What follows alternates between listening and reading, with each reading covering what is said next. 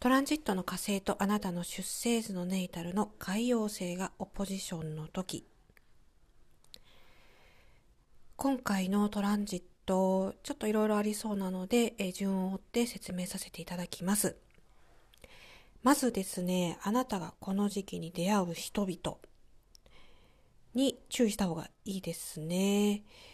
えー、もしかすると騙そうとする人がいるかもしれなくってでそのことによってあなたがさらにこうちょっと落ち込みがちだと思うんですけれどこの時期どうしてももっと落ち込んじゃうような、え、ことがあるかもしれないのでまずそういう人がいるかもしれないっていうことを、まあ、ちょっと頭の片隅に置いていただくと。そしてですねこう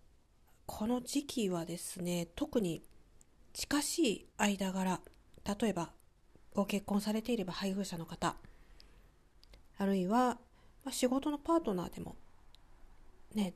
こう近しい間柄の人っていますよね。でそういう人々と、えー、コミュニケーションがうまくいかないんですよね。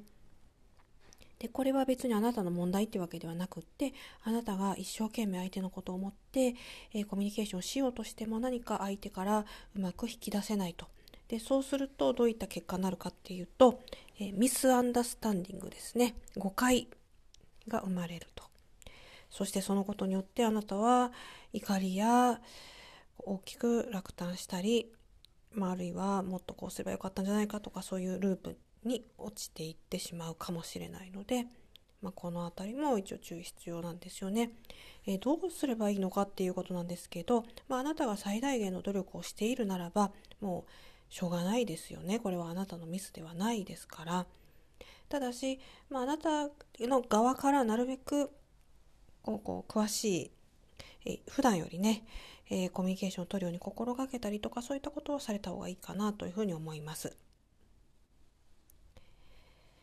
それからですねこれもう一つちょっと重要なんですけれど、えー、あなたが過去に起こったことで、えー、実際には起こってるんだけど、えー、脳内の処理の仕方で、えそれは起こっていなかったことに、えしちゃいがちなんですよ。えでそれをこう誰かにその事実を突きつけられる、まあ、誰かじゃないかもしれないですねある物事によって突きつけられるかもしれないんですよ。でそうすると何が起こるかっていうとあなたは、え、どうしても現実逃避に走ります。で私自身は現実逃避は別にそんなに悪いことではないと思っていてどうしても辛かったら、まあ、そういったものに一時的に逃げるのは人間それはもう仕方がないかなと思ってるんですけど、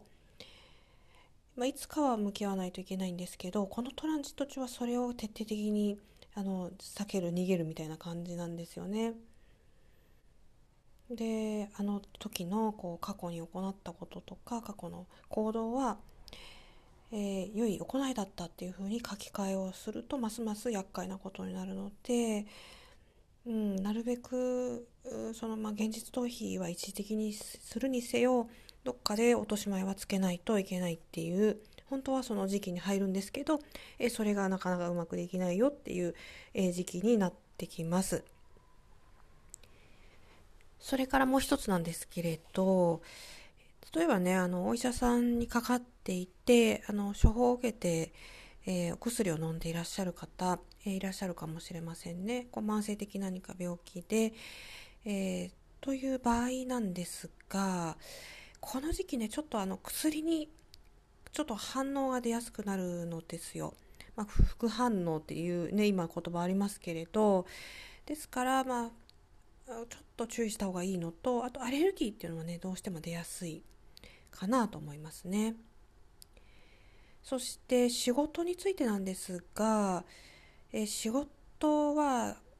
まあ個人でできればやるのがふさわしいというかねこの時期特に好ましいような気がしますね。その方がいい結果が出やすい。でも仕事って自分だけじゃなくってグループっていうか仲間とね、えー、課でチームワークでやっていく場合もあるので、